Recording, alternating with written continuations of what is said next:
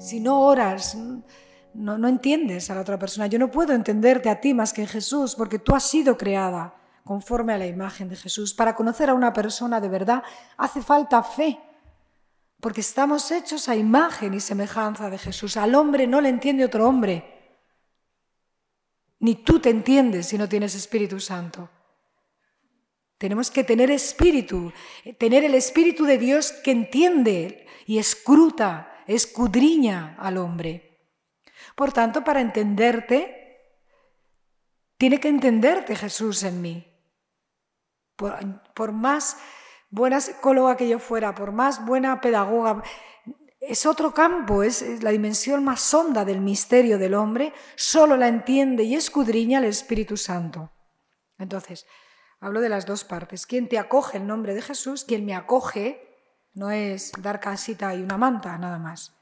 Acoge todo tu ser como esté, como acogió el padre de la parábola al hijo cuando llega maloliente, habiendo derrochado, dice literalmente, y lleno de harapos, hecho...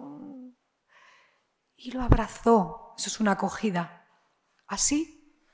Luego ya lo purificó, lo vistió, renovó la alianza, pero al principio lo abrazó en su más absoluta miseria, suciedad e indigencia. Este es el primer paso. No trates de ponerte vestiditos a la herida. Deja que te abrace en tus harapos, en eso que está oliendo. No hagas apaños, que Dios lo sabe todo. Te está viendo en tu desnudez. ¿Mm? Qué paz da saber esto, que no tienes que estar ahí. esto es el descanso, encontrar a Jesús que me está mirando como ese Padre, no solo es que estaba esperándolo en oración, salía cada día al camino y lo ve venir de lejos y el amor impaciente por la salvación salió a buscarlo el Padre. Así somos buscadas cuando realmente uno se pone en camino de conversión y de querer cerrar las heridas que queman y que no queremos acabar de presentar. examen de conciencia. Mi vida está así ante ti, mi cuerpo está así ante ti. Por eso vengo a buscar la sanación, estoy enferma. Y tú has venido a buscar a los enfermos, has venido a sanar a los enfermos. Médico, te estoy buscando, porque tú quieres curarme. Primero, nadie es atraído si no es en el espíritu a la vez ya hemos sido atraídas y deseamos esa sanación profunda de todo nuestro ser, pensar, sentir, eh, obrar, eh, recuerdos, pasiones, todo. Ven, Espíritu Santo, es decir, ven. Necesito hasta tu aliento para seguir respirando un solo segundo más. Aquí. Respirar aire puro, no aire viciado por todo ese mal que llevo arrastrando. Es un aire viciado, envenenado, donde cuesta respirar. No poder respirar es muy angustioso. Pues eso es lo que haces si tú estás respirando siempre a cortos, a cortos, nunca tienes esa serenidad, siempre esa ansiedad de, de no tener respiro mientras cierres a cal y canto las puertas al Espíritu Santo en algo, a Jesús, que puede traspasar paredes, pero prefiere hacer con tu libertad que tú le abras tu casa de par en par, como le gusta a Juan Pablo II lo de par en par, ¿no? Hay que estar atentos porque como dice San Pablo hay una tristeza según Dios y otra según el mundo, vamos a decir aquí según el mal también. Hay una tristeza que lleva a la conversión, examen de conciencia, dolor vez de tristeza, vamos a llamarla dolor, ¿no? Dolor de la iglesia, dolor de los pecados. La traducción es más dolor, la tristeza ya tiene una connotación negativa. Dolor de los pecados. es que me duele tanto haber hecho esto, haber hecho esto a alguien, no haber perdón, yo qué sé, dolor. Eso se, se convierte en una profunda experiencia de, humildad. ¿Cómo habré hecho esto?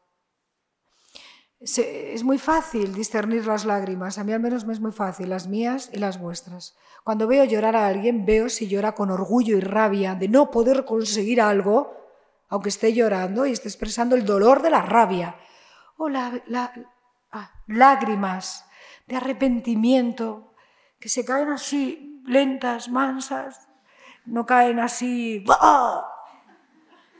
Sí, las lágrimas, eh, la forma de salir también se ve, ¿no? Esas lágrimas que caen mansas, como caerían de los ojos de Pedro, cuando después de negar y decir, no soy de, de sus discípulos, no soy,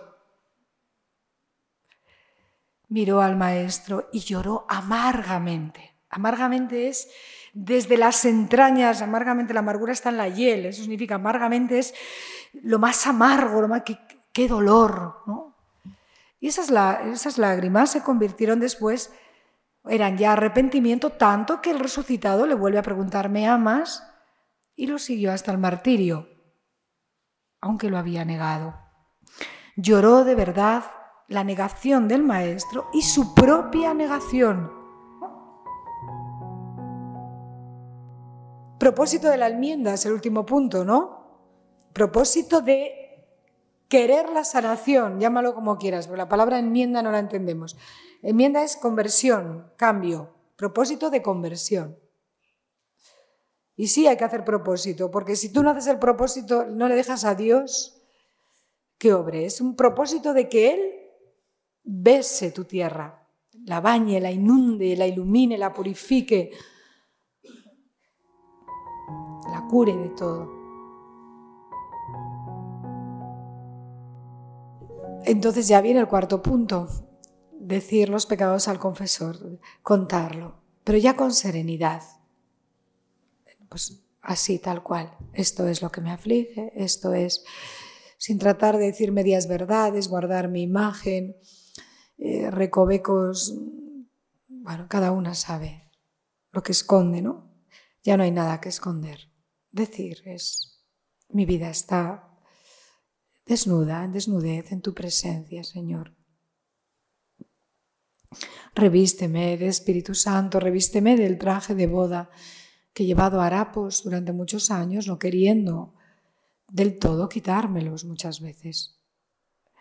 Y así no se entra al banquete de boda, así no se entra a esa invitación esponsal y maternal.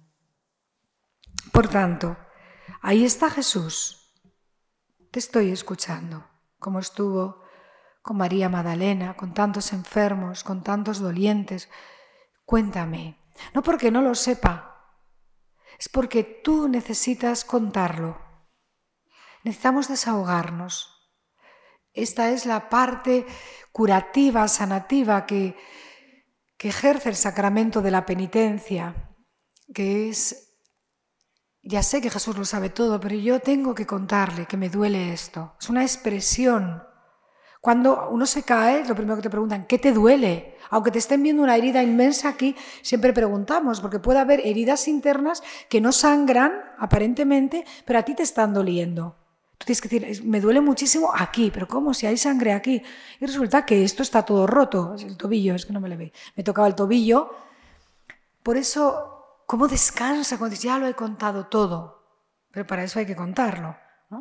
Esto presupone que tú creas que Jesús verdaderamente lo sabe todo y te mira con un amor inmenso en esa persona, en, esa, en, esa, en su cuerpo, la iglesia, su mirada está ahí. Te escucha con una ternura infinita. No solo no se escandaliza, es que goza de ver que estabas perdido y te estás encontrando. Estabas muerto incluso, tenías un hedor de tres días. Todo el mundo decía, pero Señor, no, no, no lo saques, que, que, que huele, que, que ya hiede, decían las hermanas de Lázaro. Lo sé, Lázaro, sal fuera. Lo sabe todo, pero necesitamos contarle eh, que incluso decís que yo creo que esto no tiene perdón. Bueno, pues exprésalo. Pero déjate tocar en confianza por lo que el maestro hoy te quiere decir. Es muy importante, hijas, y es de una paz increíble. Por eso, ten confianza. No, no vengo a echarte más dolor sobre esa herida, no vengo a juzgarte, yo no he venido a condenar, he venido a salvar. En cuanto Cristo cura una herida profunda, te sientes que todos te perdonan. Es una cosa muy... ¿Quién, te condena, mujer? Nadie. Claro que la condenaban. Pero ya no lo ve.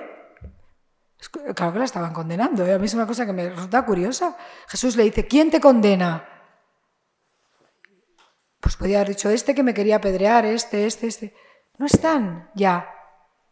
Yo tampoco te condeno. Pero ya no están los que te condenaban. Dejas de verlos. dejan de dañarte. ¿Comprendéis eso? Ves la, a Dios de un nuevo modo y ves a la comunidad que deja de ser tu enemigo.